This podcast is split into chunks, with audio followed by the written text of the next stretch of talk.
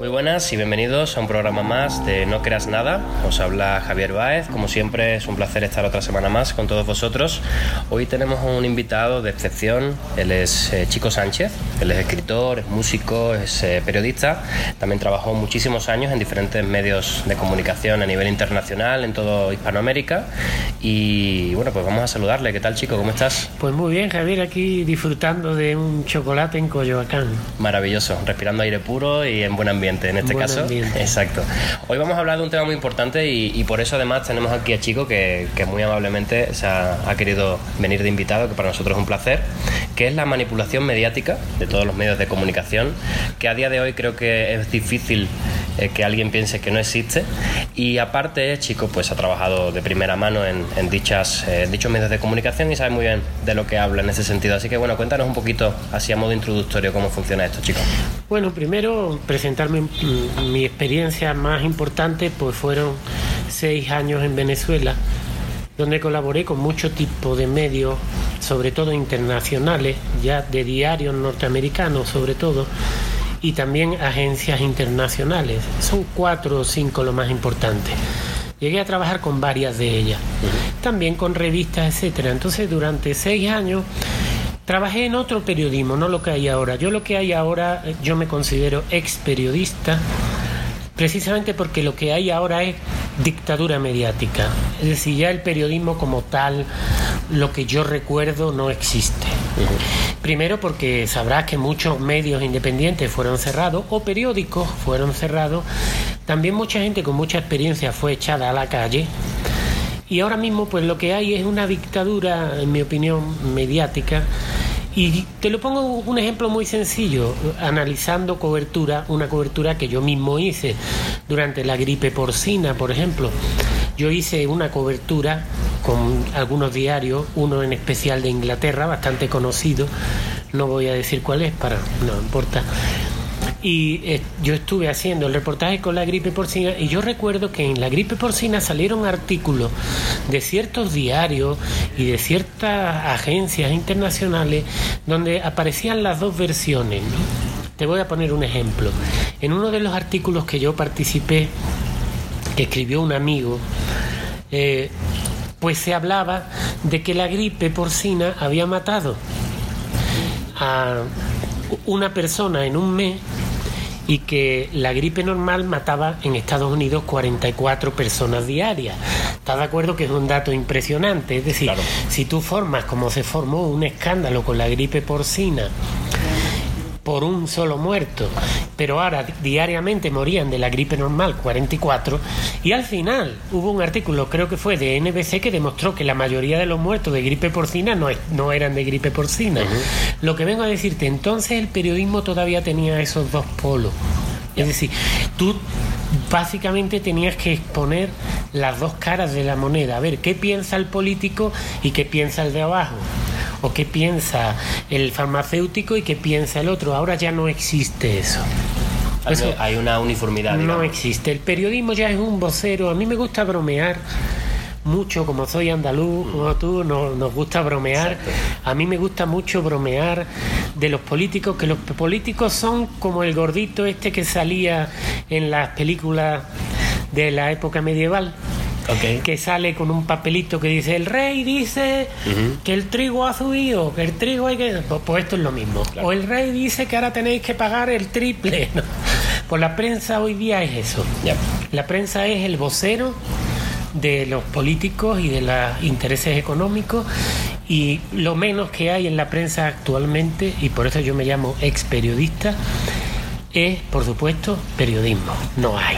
Claro, porque es lo que estábamos hablando antes de empezar la entrevista, que realmente un periodista debería, obviamente, corroborar la fuente de cualquier noticia antes de publicarlo y propagarlo. En este caso, y es algo que ya desgraciadamente pues no se está haciendo. Claro, y ahora aquí está muy interesante que digas eso, y que estamos aquí al lado de esta fuente tan bonita, ¿no? Es que el que controla la fuente controla el agua, ¿no? Pues con la información pasa igual.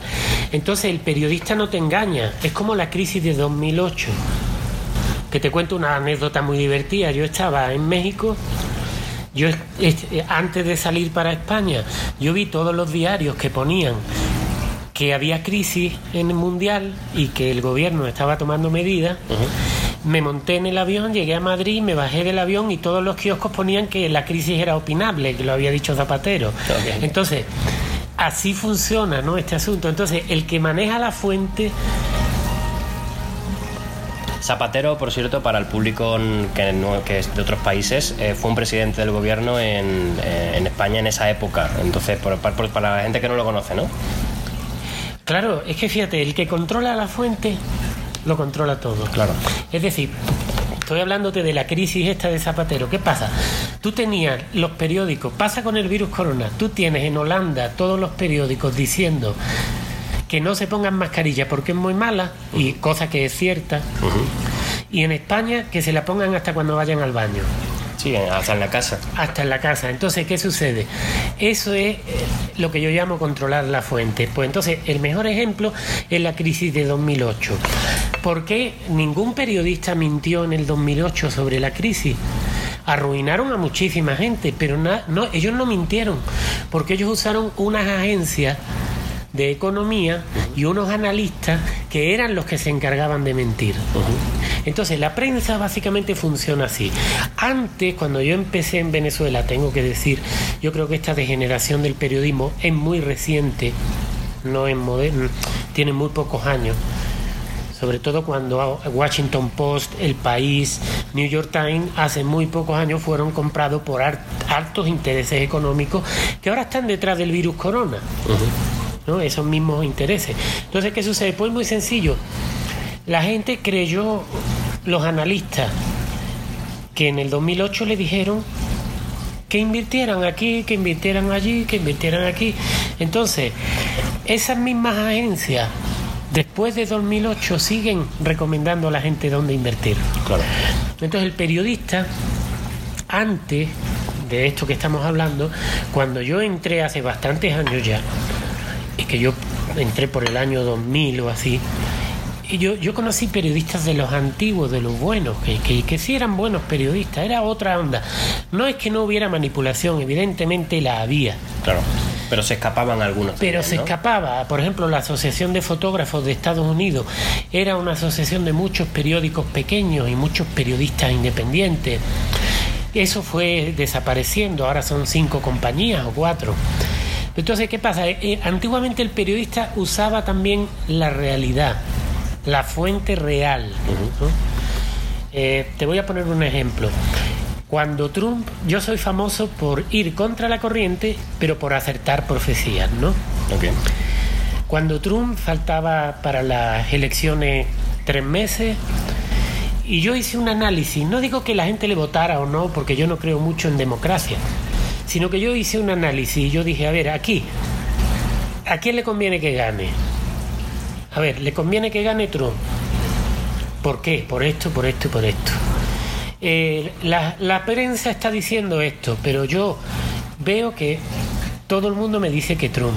entonces, pues yo hice mi cálculo y me acuerdo que estaba en una reunión de periodistas, cuando era periodista, porque ya soy ex periodista, y me acuerdo que dije, pues va a ganar Trump, pero aplastante.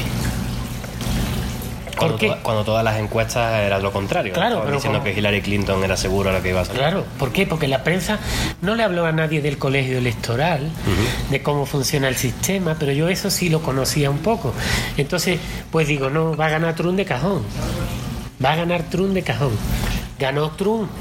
Lo que vengo a decirte que cuando yo aquel día delante de los periodistas pues yo le dije a todo el mundo que iba a ganar Trump, hubo una carcajada general. Y recuerdo que hubo una periodista, precisamente paisana nuestra, que me dice que, que si las fuentes eran los de mi pueblo, ¿no? Y a estas alturas con el periodismo yo estoy acertando, lo habrás visto en mis videos del virus corona en YouTube, yo estoy acertando muchísimo más con las fuentes de mi pueblo que con la prensa. ¿Por qué? Porque la prensa no tiene fuente. Es decir, yo, por ejemplo, voy a la calle y yo le pregunto a todo el mundo, oye, ¿cómo está la economía? Y todo el mundo me dice, no tengo trabajo, me falta dinero, no tengo trabajo. Pues entonces esa fuente, que es la de la que se ríe la periodista, o el periodista de hoy, eh, pues eh, ese, ese estilo de preguntar ya no lo hacen, sino que se quedan en su casa o trabajan en una oficina, ahora supongo desde su casa, y ahí cuelgan el teléfono y le dice uno, no, sí, hay trabajo, hay muchísimo trabajo. Y ellos escriben ah, sí, sí, hay mucho trabajo, hay mucho trabajo.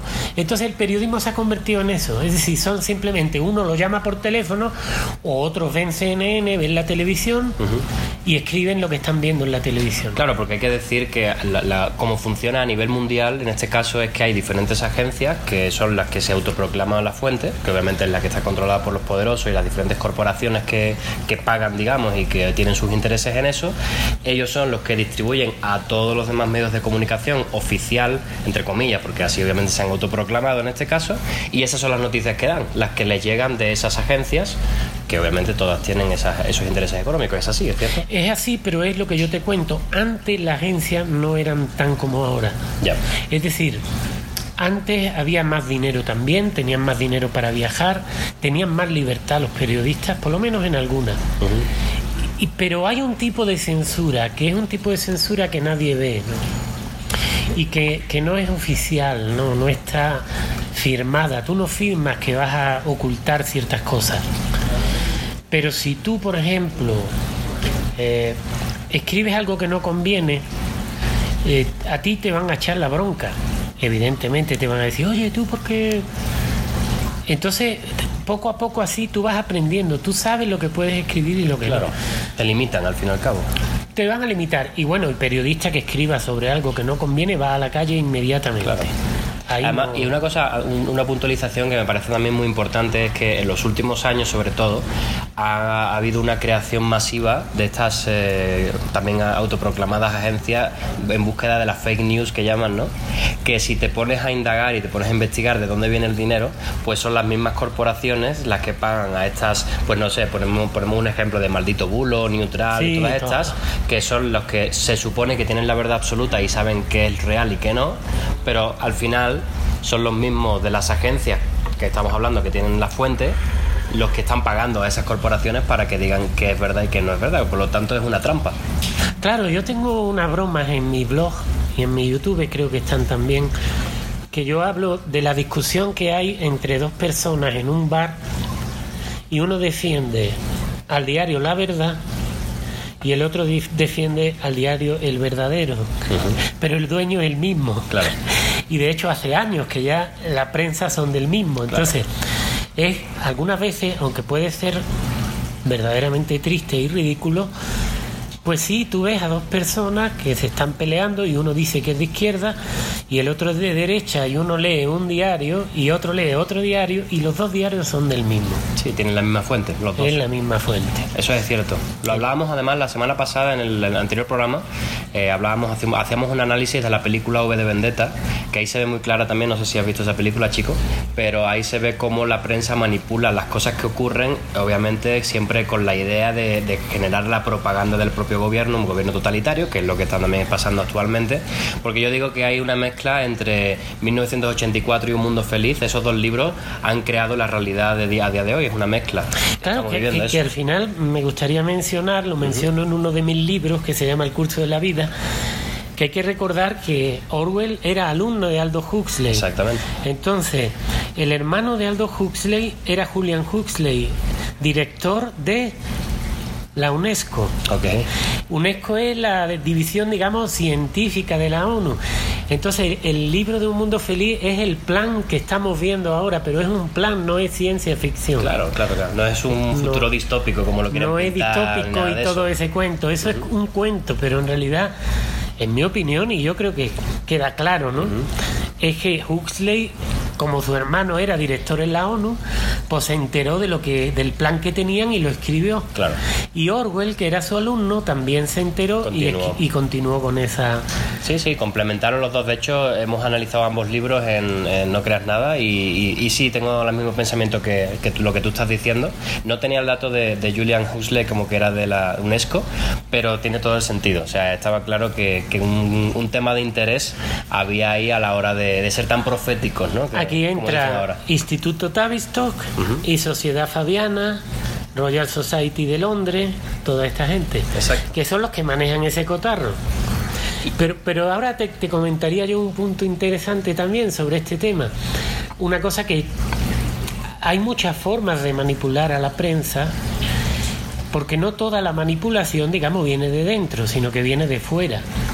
Y también, eh, pues hay un alto nivel ahora de ignorancia dentro de los periodistas. Sí, no es como el de antes, que se hacía en la calle, aprendía de otro periodista. No, ahora estudian en una universidad, salen y no, no tienen ni idea. Entonces, eh, yo lo llamo el truco del perro, del hueso. Y yo lo aprendí con Chávez. Chávez era un maestro de manejar a la, a la prensa.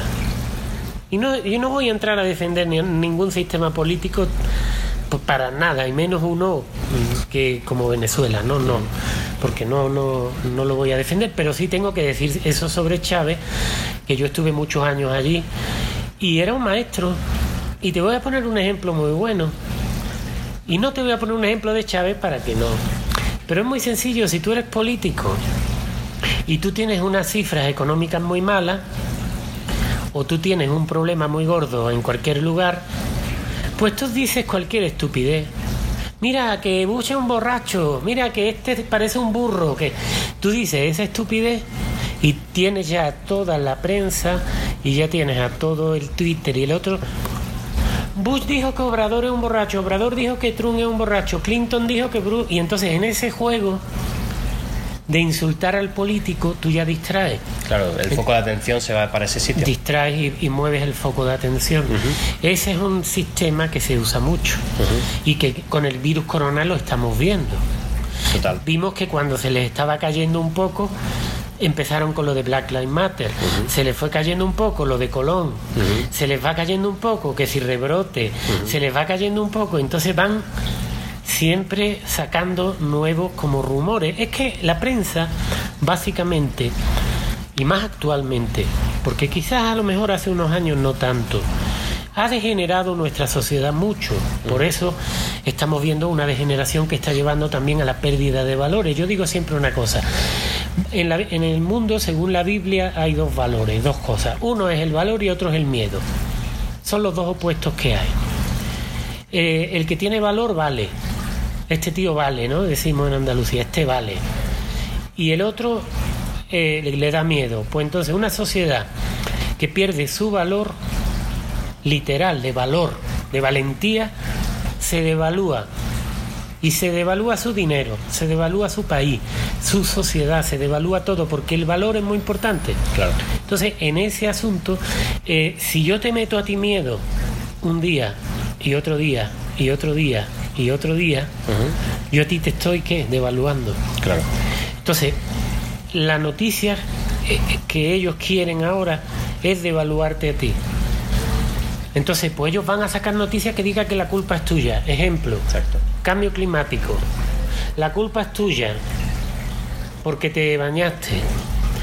Y la culpa es de tu vaca que se tiró un pedo pero la culpa no es de la compañía multinacional tal que está explotando tal región del Amazonas. está contaminando ríos, mares. Que está contaminando todo. Entonces, ¿qué sucede?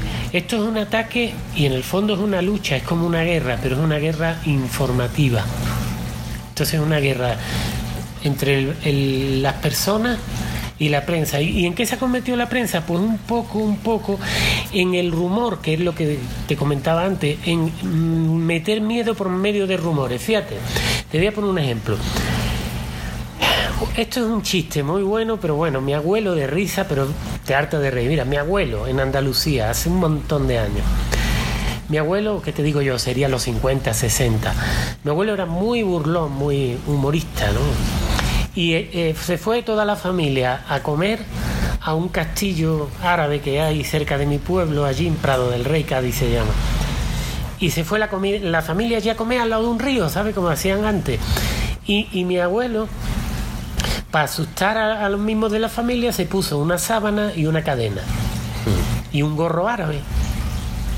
Y cuando dos o tres subieron arriba y se les apareció, digamos, pues bueno, ese rumor ya llegó, llega al pueblo y ya todo el mundo creía que había un fantasma con, una cadena y era mi abuelo que se había puesto un gorro. Claro. Entonces así funciona la prensa. Por eso tú verás que ellos funcionan del rumor, pero injustificado. Es decir, creemos que van a contagiarse los asintomáticos, no creemos que se van a contagiar. Ahora creemos que viaja 15 metros por el aire, ahora no viaja por el aire. Entonces, mientras más confuso sea el rumor, y mientras más opuesto sea, más confunden al que lo está leyendo. Y entonces aquí, ¿qué, ¿qué pasa? Que aquí hay que entrar en lo que yo digo el truco de la luna, ¿no? De ir a la luna. ¿Qué pasa? Mm, antes una persona, hace 20 años, el periódico no era Dios, ni la televisión, ni el diario, ni el teléfono era Dios. Había un Dios y después estaban los periódicos. Entonces tú a un anciano de mi pueblo, que yo me pasó a mí, ¿eh? Eh, pues le dijimos, oh, pues han ido a la luna y, el anciano con el bastón así, golpeando con el bastón, digo, ¿y eso a mí para qué me sirve? Exactamente. si me está costando el dinero. Sí, sí, porque claro, el tío dice, bueno, pues, ¿y a mí por qué me quitan de impuestos para que el otro vaya a pasearse a la luna? Eso te decía el anciano, ¿no? Claro.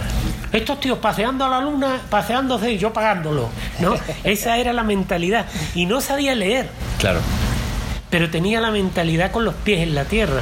Entonces ahora la prensa pues ha convertido en eso, el rumor con la diferencia que ahora la gente lo que le dice la prensa se lo cree. Totalmente. Yo estaba poniendo en un video ayer que era de risa, eran dos periódicos españoles casi a la misma hora, con dos noticias completamente opuestas. una, una era la verdadera, fijaos cómo funciona la confusión, ¿no? Una era la verdadera el virus no se puede contagiar en la comida, de hecho no se puede contagiar en, una, superficie, ni en el dinero, eso es estupidez, eso es que les quieren quitar los ahorros, ¿no? Y les dicen que se contagia. físico también. Y por eso ponte los guantes y todo, ponte los guantes, pero después llegas a tu casa, te los quitas y canta resistiré eh, aplaudiendo y escupiéndole al que está abajo. claro. Sí, que, que, la saliva cae más rápido desde el balcón de arriba al de abajo. No, no es toda una estupidez mental. Es pero ¿a qué se debe eso? Es el juego del rumor. Yo creo que el mejor ejemplo es algo que me contó a mí un amigo, el chupacabra. Es que acaban viéndolo. Pues con lo del virus corona pasa igual. Es decir, no digo que no esté muriendo gente, al revés está muriendo y está claro que es de la cuarentena, es decir, porque ya han pasado ciertos meses, ya pues por eso hay tanta revuelta ya en Alemania, en el otro lado, porque ya ya en estos meses que han pasado, ya estamos viendo que los países que hicieron cuarentena fue donde más gente murió. Entonces, si los países que hicieron menos cuarentena y mantuvieron su economía y la gente siguió actuando normal, y la gente no se puso mascarilla que las enfermas, etcétera, ahí hay menos muertos, pues bueno, señores, lo que hizo el daño o lo que agravó el daño, suponiendo que el virus exista, ¿qué fue? Todas las restricciones, obviamente. Las restricciones, el confinamiento. Te confino y te miento. Totalmente de acuerdo. Y aparte, no, solo el rumor que estás comentando, sino también es lo que, lo que has dicho hace rato, el miedo, obviamente elimina el pensamiento crítico de la persona que tiene miedo y ya deja de razonar y ya deja de cuestionarse todo. Y como tú dices, ya pues nuestro Dios y nuestro mentor y nuestro guía es lo que dice la prensa, los medios de comunicación oficial, volvemos a lo de, a lo de siempre. Y todo lo demás, pues como lo han dicho ellos, que todo lo demás es mentira, pues me lo creo. Y, eso es lo que, lo que tengo que seguir nada más, lo que me dice la televisión tal y la televisión cual. La, cosa es tan alucinante que a mí me gusta explicarlo de una manera. Eh, me gusta explicarlo siempre todo con cosas que uno vive. Yo creo más en eso. Yo creo que por eso yo acierto tanto. Pues yo no analizo el mundo por lo que me dice la tele o el periódico, sino por lo que veo. Yo te pongo un ejemplo. Yo conocía a una familia muy buena onda en España. Cada año que visitaba España iba con ellos a verlo. Y eran unas conversaciones estupendas, toda la familia, y lo pasábamos de maravilla. El año pasado llegué y había una pantalla negra de las grandes, con la secta puesta. Me siento y veo y ponen la televisión y digo, ay Dios mío, los perdimos. Entonces, ¿qué sucede? Esa es la trampa. Eso lo explico yo muy bien en, porque, fijaos, por esas casualidades de la vida, cuando hice periodismo me tocó hacer muchas cosas. Una de las cosas que me tocó hacer fue tomar fotografías en, en partidos de fútbol de Brasil, de Messi, de Ronaldo, todo eso, a ese nivel, ¿no? Partidos de fútbol clasificatorios, Copa América, Copa Libertadores, todo eso. Que sobre eso tengo para escribir un libro, ¿no? Y ahí viendo el fútbol, cómo funcionaba y todo, pues fue cuando me fui dando cuenta de cómo funcionaba toda esta manipulación. Y me di cuenta que es una manipulación muy antigua. Es decir, muy poca gente sabe que antes de empezar, cuando empezaron las telenovelas, empezaron en BBC. Y que cuando empiezan las telenovelas y todo eso, regalan miles de televisores. Pero ahora cuando tú te pones a ver, cada vez que llegan a un país y regalan tablets o regalan televisores, ese país a los tres años está hecho polvo. Claro. ¿Por qué? Porque, eh, ¿Por qué regalan los políticos no regalan nada, más bien roban. Bueno, aunque me perdonen, los habrá honestos, pero la mayoría de los que yo he conocido regala poquito. Sí, sí te doy aquí y te, doy cinco y te quito diez, ¿no? Entonces, claro, pues muy sencillo. Si yo quiero una comunidad, yo quiero llevarla a mi terreno, pues le regalo pantalla. Y ya está. Y en la pantalla yo le pongo lo que quiera. Tengo un video muy bueno de, virus corona, el mejor ejemplo. Y me estoy media hora. Es el pangolín. No, el pangolín no es.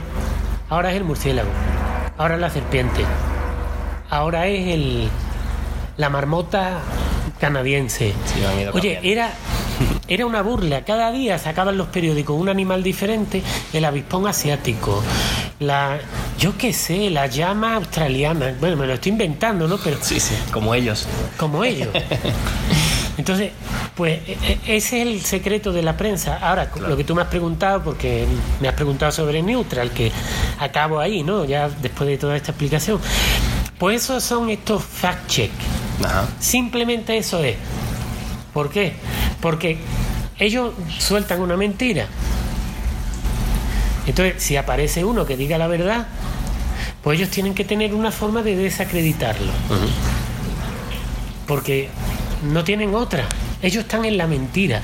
Es que lo que pasa es que la mentira cuesta, porque yo me di cuenta, ¿no? Por ejemplo, con artículos.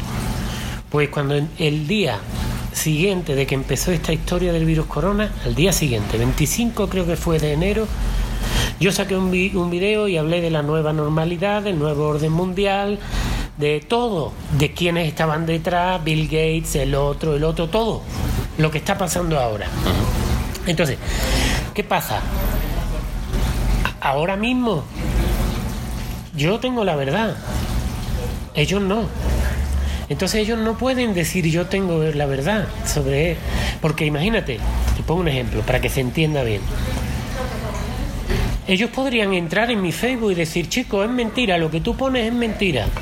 O en mi YouTube, un periodista importante me destruiría. Es decir, si entra uno de la secta o algo y yo no tuviera razón, se mete en mi Twitter y me pone, eso es falso, pero no lo pueden hacer. Porque es que los que están mintiendo son ellos. Claro. Entonces por eso buscan estos como perros, son los perros de Orwell. Y, son para qué? Para atacar al que, al que sea disidente. Claro. Sí, al que diga la verdad. Porque esto ya sí, ¿eh? para mí es un juego de mentiras. Pero bueno, también esto es un paradigma que ya se sabía que iba a caer. Sí, nuestra mentira está cayendo. Yo pongo un ejemplo, ¿eh? No quiero perderle respeto a nadie, pero yo creo que ya mucha, mucha gente que he conocido se está dando cuenta. yo, yo voy a poner un ejemplo muy sencillo con las universidades. Y voy a poner algo muy tonto, pero que es una realidad. Vamos a ver. Se supone que una universidad es para cultivar el conocimiento, para que nuestra sociedad sea más libre, libros, libre, libertad, ¿no? Bueno, pues resulta que el otro día, hace tres o cuatro días, fui a tomar fotos y pasé por la Basílica de Guadalupe, ¿no? Me vengo para acá y fue súper divertido, porque ahora veo un anuncio. Estornúdate en el codo y caminamos una cuadra con el coche y vemos un anuncio, salúdate con el codo. Es decir, vamos a ver, señores, vamos a ver. Yo, yo soy la, la organización mundial que tengo que cuidar la salud de todo el mundo. Y yo le recomiendo a la gente estornudarse en el codo y saludarse con el codo. Ahora, vámonos, señores, ahora vámonos. Entonces, resulta que no solamente el corona supuestamente es contagioso. Yo ahora ya no me creo nada. Yo empiezo ya a no creerme nada. Eh, hay enfermedades por bacterias. Hay muchísimas enfermedades. Entonces, estos tíos ¿Por qué te cuento esto? Porque aquí al lado, donde hemos quedado antes para vernos en el café, ahí he visto yo a gente que son de la universidad importante saludándose con el codo y un rato después estornudándose en el codo. Entonces, está claro que nuestra sociedad tiene que volver al de mi pueblo, hay que volver al de mi pueblo que no sabe leer. Sí, a pensar por uno mismo. Claro, porque el de mi pueblo no sabía leer, pero de mi pueblo tú le dices, oye, dame 40% de impuestos para ir a la luna, y dices tú, anda, pues, pues, pues voy yo, ¿cómo vas? Y tú, pues llévame a mí. Claro. ¿Sí o no? Sí, eso tiene que ver con el sistema educativo. Al final claro, Te, enseñan no a pensar por ti mismo ni a cuestionarte nada, sino a obedecer. O sea, eso es lo que desde... Pero ya no te tienes que ir a la universidad, desde chiquitito, desde la guardería prácticamente, pues tienes que pedir permiso hasta para ir al baño. O sea, entonces no puedes o no puedes hacer lo que tú quieres hacer, sino que tienes que pedir permiso, tienes que decir, hacer lo que ellos te dicen que puedes hacer, lo que no, no. Y si no, pues te castigo, te pongo mala nota. Y claro, pues ahora lo estamos viendo en mucha, muchos, eh, muchos restaurantes o muchas tiendas que por ley tienen que llevar cubreboca y tienen que llevar todas las medidas de seguridad. ¿Por qué? Porque si no, les ponen multa o les cierran el local y, así se está destruyendo toda la economía. Entonces, la gente no se da cuenta que eh, estamos obedeciendo leyes o falsas leyes en este caso, que lo que están haciendo es perjudicándonos. Y lo están haciendo porque, claro, no, es que yo solo cumplo órdenes, ¿no? Y ese, eso es un problema muy grande, que es lo que a, lo, que creo que estamos yendo en este momento. Claro, y eso fíjate qué curioso, porque hay, em, se usan mucho los estudios la gente que, que maneja los medios de comunicación sabe muy bien lo que están haciendo. De hecho, las redes son una sustitución de esos medios. Como se estaban cayendo esos medios, crearon las redes. Dieron una cierta libertad para que parezca que somos libres y ya que está todo el mundo metido, ahora la quitan esa libertad. empiezan con la censura, que está ahora mismo a, tope. Pero esto habría que llegar a un estudio que se llama, fijaos qué, curioso, fíjate qué curioso es el título del estudio, se llama Efecto Lucifer. Fíjate qué título, es un estudio de Stanford, la Universidad de Stanford. Lo tengo en algunos de mis videos, creo que es uno que se llama Virus Corona, los experimentos. Eh, entonces, ¿qué sucede? ¿Qué dice el efecto Lucifer? Ellos se dan cuenta de que el 80% de la gente obedece de forma ciega, sin pensar, y hacen cualquier cosa que a ellos se le ocurra. Por eso tenemos estas estupideces, perdón que diga la palabra, pero bueno, el castellano, la palabra por algo está en el diccionario. Claro. Eh, por eso tenemos otra de estas incongruencias que te harta de reír, ¿no? Bueno, dicho en andaluz, resulta que tú tienes el antibacterial pero el virus no lo puede matar nada. Entonces, si yo te digo, oye, ponte, fíjate qué, interesante, oye, ponte ese zapato y métetelo en la cabeza. Pues tú me dices, oye, mira, que es que esto es un zapato y en la cabeza va el sombrero, ¿no? Bueno, pues a esta gente le dicen, ponte un antibacterial para un virus Exacto. Entonces, es tan absurdo. Y ahora yo digo, para, yo ahora digo, mm, fíjate, fíjate que yo fui a la Universidad de Sevilla, ¿no? Pero fui tres días nada más. Yo fui por gusto, ¿no? Y también fui al conservatorio. Y también fui tres días.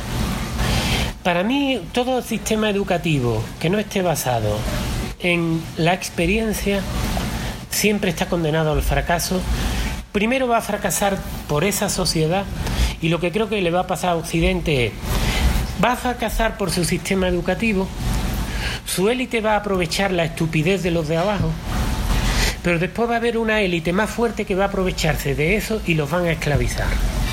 Por ejemplo, China se va a aprovechar de los corruptos españoles para los de abajo. Y quiero contar una anécdota muy buena. En Caracas pues mm, viví muchos años, viví bastante tiempo y tenía pues choferes que trabajaban tradicionalmente con periodistas. Entonces un amigo me recomendó a un viejito que había estado muchos años trabajando con periodistas. Era español. Y este hombre me contó una anécdota que resume muy bien lo que nos está pasando en nuestra sociedad y que también demuestra que esto viene de lejos y no es culpa de, de nadie ahora mismo, es decir, no es culpa de los que están arriba o abajo. Fíjate, me dice que una vez le tocó llevar a unos presidentes, uno de España y uno de Venezuela, que iban en su carro. Pero vamos, esto estamos hablando ya de hará muchos años, ¿eh? no es una cosa de 5 o de 10. Entonces es del principio de la democracia por ahí. Okay. Y estaban ahí hablando entre ellos los políticos. ¿Y sabe que se estaban hablando uno al otro? Le estaba diciendo uno al otro. Tú tienes que hacer como yo. Bájale el nivel educativo, cultural. Mientras más tontos y más ignorantes son, más fáciles son de manejar. Y yo recuerdo mi shock al escuchar eso, ¿no? Claro que yo no lo puedo comprobar, no, no lo puedo... Hay gente que dice, no, ese taxista pues te está mintiendo, se lo inventó, podría ser. Pero bueno, yo creo que el taxista en lo de la ignorancia tenía razón. Claro, yo, yo, yo siento, o sea, en mi, punto de vista, obviamente no considero que la sociedad sea estúpida, sino que ha sido manipulada desde siempre, pues, pero todo el mundo tenemos una inteligencia, por supuesto, pero claro, si no nos han permitido desarrollarla a lo largo de nuestra vida, pues nos convertimos en alguien, pues, ignorante sí, pero no por decisión, sino por esa manipulación que, hemos sufrido. Yo me incluyo, porque obviamente a mí también me han engañado en algún momento y, seguramente me engañarán en un futuro, eh, pero obviamente ya aquí estamos entrando en la parte de, bueno, ya nos estamos dando cuenta de cómo funciona esto y una de las premisas además de nuestro podcast es eso, no te creas nada, estudialo tú, investigalo tú, cuestionatelo todo, porque no te, no te puedes seguir las pautas de esta gente que ya sabemos que quieren manipularnos a todos y quieren hacernos pensar que somos estúpidos realmente cuando no lo somos, ¿no? Esa es mi opinión. Hombre, claro, y es que fíjate, también es que esto es una policía del pensamiento. Completamente de acuerdo. Porque, vamos a ver, nosotros supuestamente nos las alardeamos en Europa de venir de griegos y romanos. Pero nosotros nos parecemos más a la Roma de Nerón y de Calígula que puso al, al embajador, al congresista, era el caballo. Que a la Roma de Catón o a la Grecia de Platón. Sí, nosotros no tenemos nada que ver, nosotros estamos en la peor época de Roma o de Grecia, la peor época del imperio greco-romano.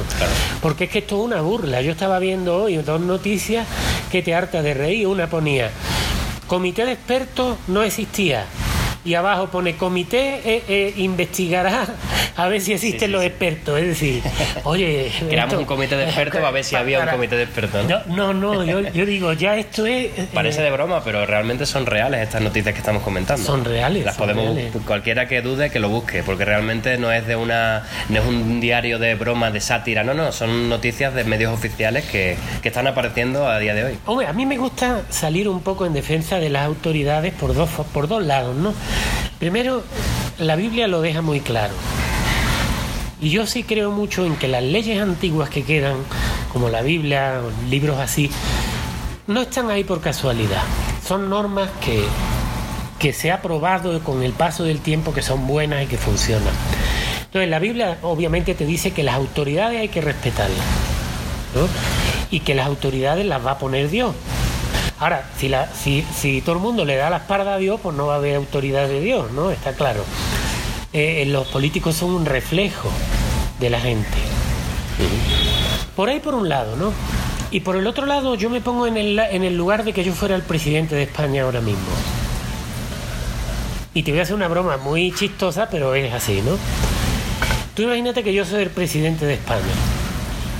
Y entonces yo cojo y digo, bueno, pues esto es una estafa, un cuento chino, esta gripe pues tampoco es tan mala, vamos a hacer como los suecos, vamos a meter al que esté más, más vulnerable, que se quede en su casa, los otros van a seguir trabajando, seguimos con la economía, ¿no?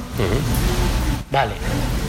Y pone una noticia en el periódico El presidente, no, y ahora con los chinos, que es mi chiste favorito, mi, mi método que se llama, lo recomiendo en mi YouTube, chimpín chimpón, es un método infalible para volverse chimpán, sin dinero, sin trabajo, sin libertad, ¿no?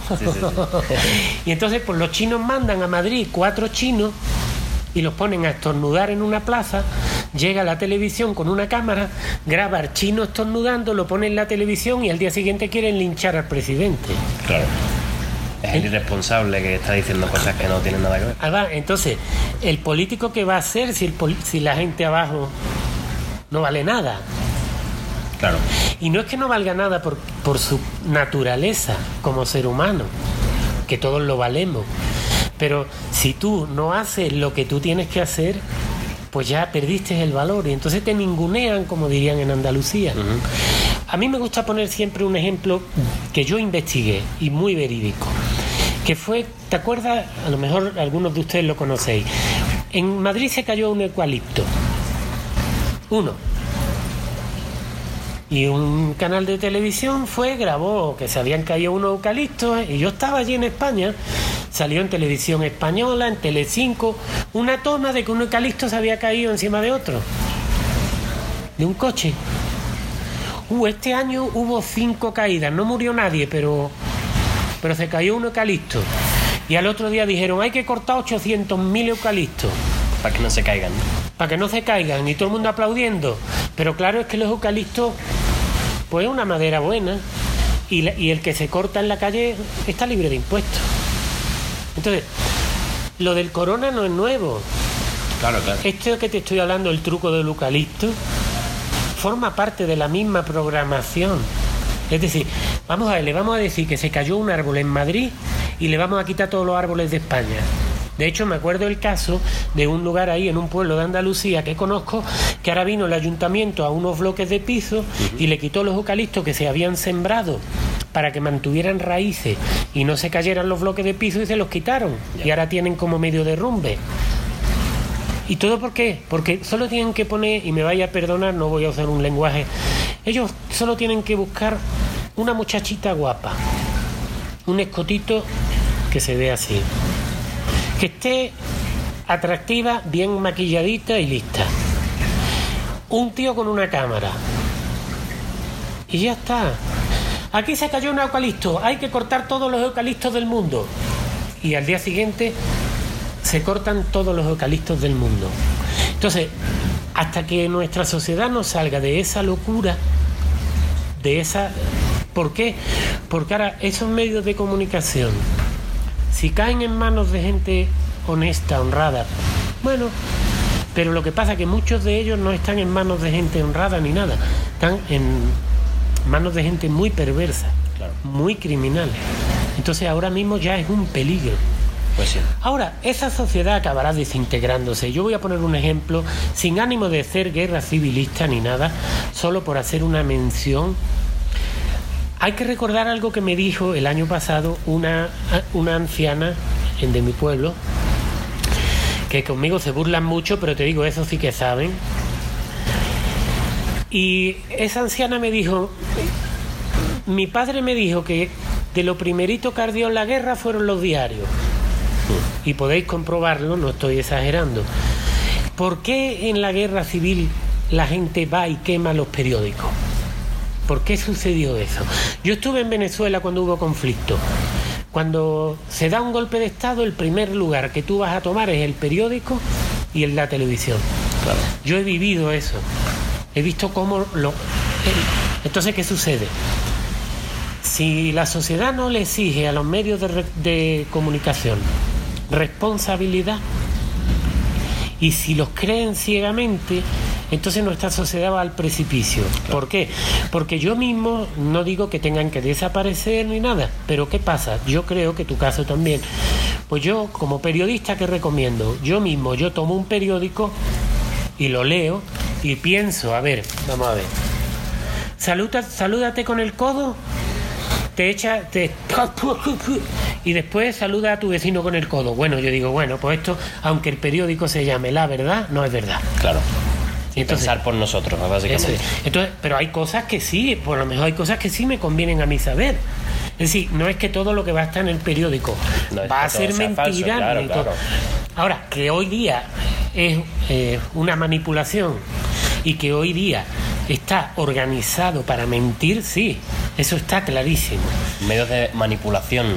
Claro, si hubiera verdadera libertad de expresión, muy bien. ¿Por qué? Porque habría un periódico que diría una cosa, el otro diría lo otro, el otro. El gran peligro y el gran problema que hay ahora es que todos los medios de comunicación pertenecen a los mismos y dicen lo mismo y son lo mismo. Entonces no es como antes que, que, tú tenías un periódico que te decía una cosa y otro que te decía otra. Ahora ya ellos son voceros de la misma... Las mismas empresas o las mismas corporaciones o poderosos. La verdad es que es muy triste, pero es así. Eh, si, si te parece, chico, podemos eh, hacer mención, si quieres, de tus redes, de, tu, de todos tus sitios donde la gente puede buscar información y todas las cosas que tú publicas para que te conozcan un poquito más, porque seguro que tienes muchas cosas más que decir y en, todos esos vídeos que subes y todas las investigaciones, me parece que sería interesante que todos lo supieran. Así que si te parece. Pues bueno, mm, lo más sencillo, en mi opinión, es entrar en chicosánchez.com, chicosánchez.com, ahí entras puedes entrar en blog. Ahí en blog están todas las historias, las voy poniendo cada tres días. Te puedes suscribir en la página.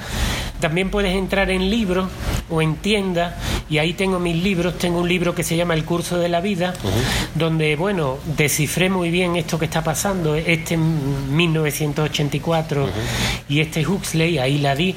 Tengo un libro que se llama La profecía de los jaguares donde analizo las profecías mayas y cristianas y también acierto bastante una lucha entre la humanidad y las máquinas que se está dando ahora bastante de lleno y también un libro que se llama La Gran Obra.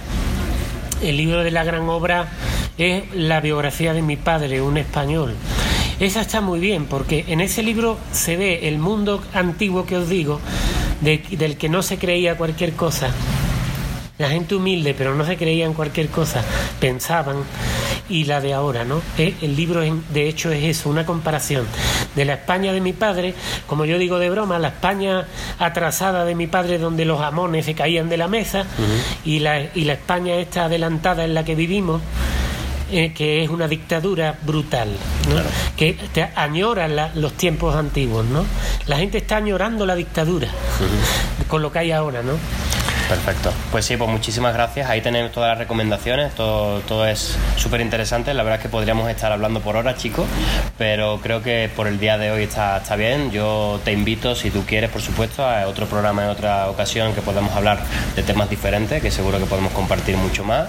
Y bueno, si quieres dar algún mensaje final, algún tipo de, algunas palabras finales para, para, la gente que te está escuchando. Bueno, pues nada, muchas gracias por, por escucharlo y, y que espero que por lo menos eh, lo que he compartido con ellos pues les sea de utilidad, ¿no? Eh, y, además que se hayan divertido, seguro que se habrán divertido porque estamos en una situación ya que lo que ya nos queda es hacer el circo, yo estoy pensando ponerle a este planeta Bozalistán. Eh, Pendejistán y ya está, le ponemos una bandera de un bozal y ya veremos a ver en qué acabamos, señores. Muchas gracias y y hasta la próxima. Muchas gracias chicos a ti también y bueno, nosotros como siempre emplazamos a todo el mundo que no creamos nada, ni siquiera lo que acabamos de decir Chico y yo, que cuestionéis todo, que investiguéis por vuestra cuenta y saquéis vuestras propias conclusiones, que solo así vamos a poder llegar a, un mundo real, vamos a decir así, con, con, una cierta libertad. Así que muchísimas gracias por estar aquí, eh, nos vemos en la próxima semana en otro programa más de No Creas Nada.